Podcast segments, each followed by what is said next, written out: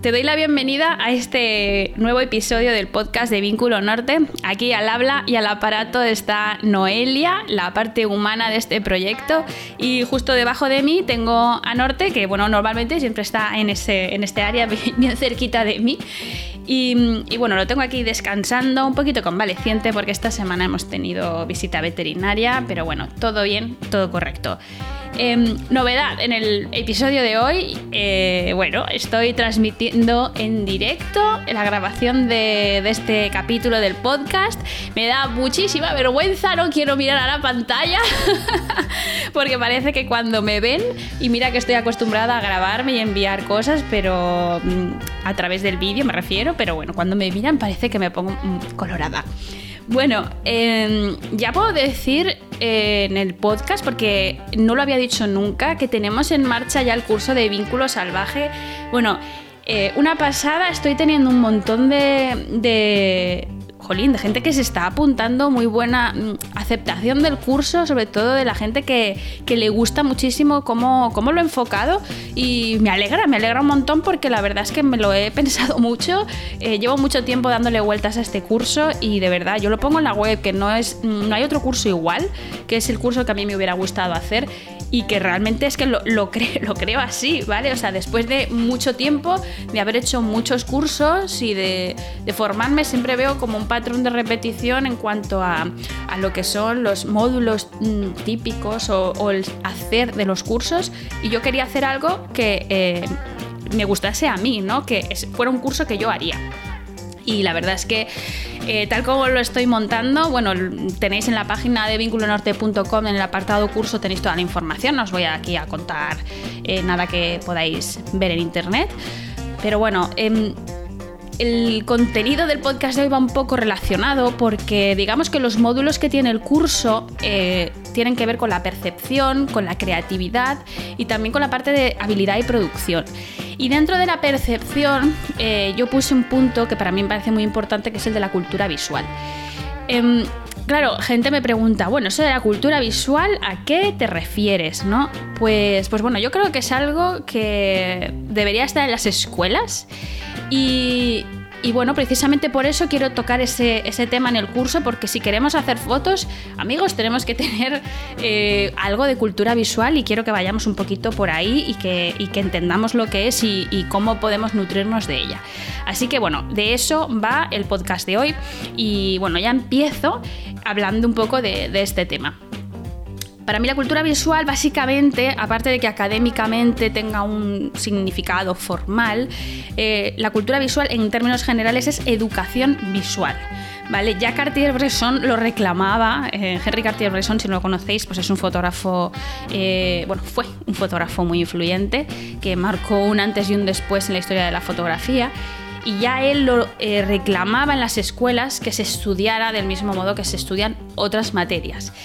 Em, realmente una de las, de las cosas que podemos hacer para tener más cultura visual es inspirarnos, ¿vale?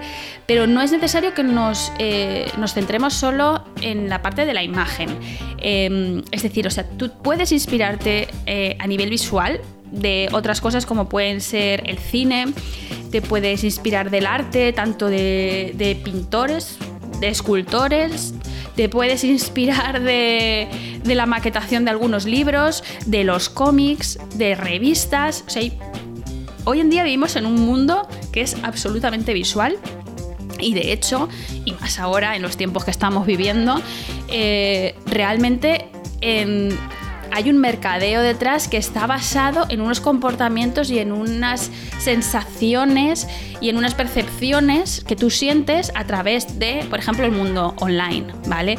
Entonces tú entras en, tú tienes un negocio y no puedes descuidar esa parte visual porque tú tienes una tienda online o er, ofreces un servicio y tienes una página web, unas redes sociales y tú no puedes descuidar esa parte visual, ¿no? Porque al final tú tienes que conectar de algún modo con esa persona que podría ser tu cliente, ¿vale? Entonces se transmite mucho, mucho, muchísimo a través de, de, esta parte visual. Somos muy visuales, trabajamos hoy en día con pantallas, vivimos con pantallas, ya tenemos la tablet, el ordenador, el móvil, da igual, o sea, vivimos en pantallas y, bueno, es importante eh, que tengas pues esto presente, ¿no?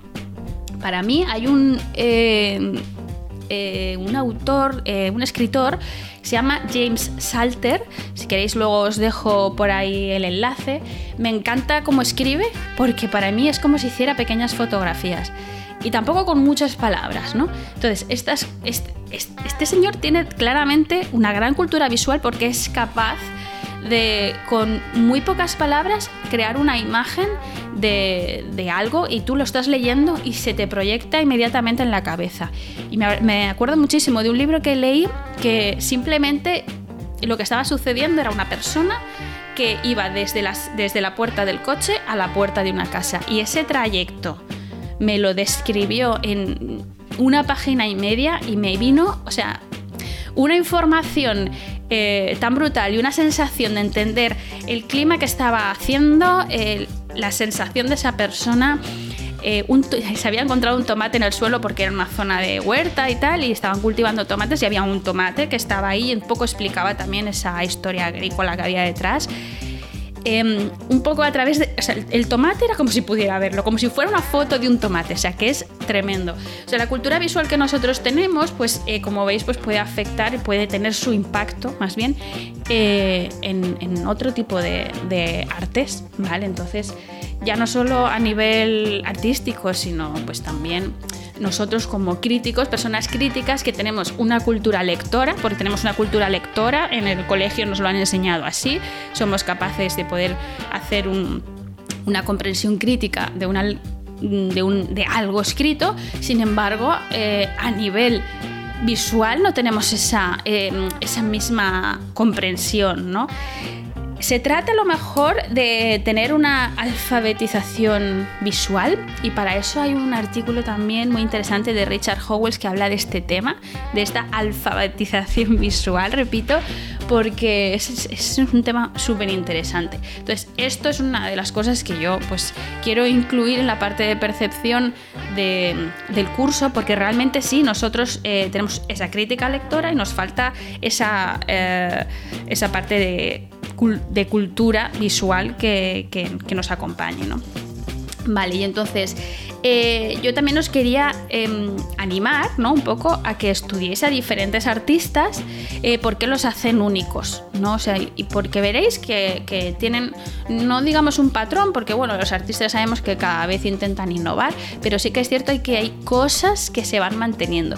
Y para eso eh, yo, por ejemplo, os recomiendo como fotógrafos os puedo recomendar que le echéis un vistazo al trabajo de Chema Madoff, que hace un trabajo brutal eh, y tiene un impacto tremendo. Vais a ver que son fotografías muy del tipo bodegón, pero os van a transmitir un montonazo. Y luego, por ejemplo, también Alex Webb.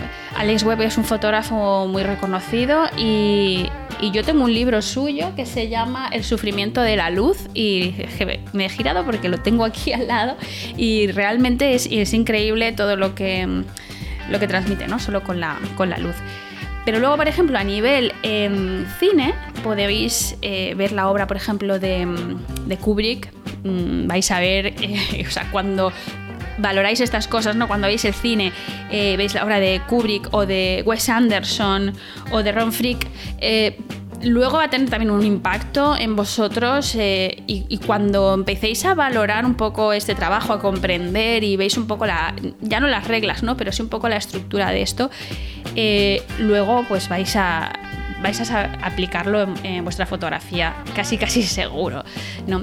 Sí que es verdad que, que tengas cultura visual no significa que vayas a hacer mejores fotos, pero sin duda si no la tienes mm, es difícil que hagas una buena foto porque... Eh, al final está todo, todo basado ahí. Cualquier cosa te va a parecer bien, ¿no? Pero cuanto más ves y mm, más te influencias, más te inspiras, eh, pues ese motorcito que tenemos dentro y que tiene que ponerse en marcha, ¿no? Pues es más crítico y entonces buscas un poco más eh, pues esa vuelta de tuerca y el hacer las cosas de manera diferente. Y bueno, pues eh, nada más, eso es lo que quería comentaros. Em, dentro de esta parte de percepción que me parece muy, muy interesante, hablaremos sobre esto y sobre otras cosas, como por ejemplo ya más tema de luz, de composición, de color em, de geometría, de otras, otra serie de cosas que a mí también me parecen muy importantes a la hora de, ver cómo nosotros entendemos el mundo a través de, de una imagen. ¿no? Por un lado está lo que a nosotros nos entra por los ojos y luego lo que nosotros eh, sacamos de ahí en un encuadre que viene a ser una foto.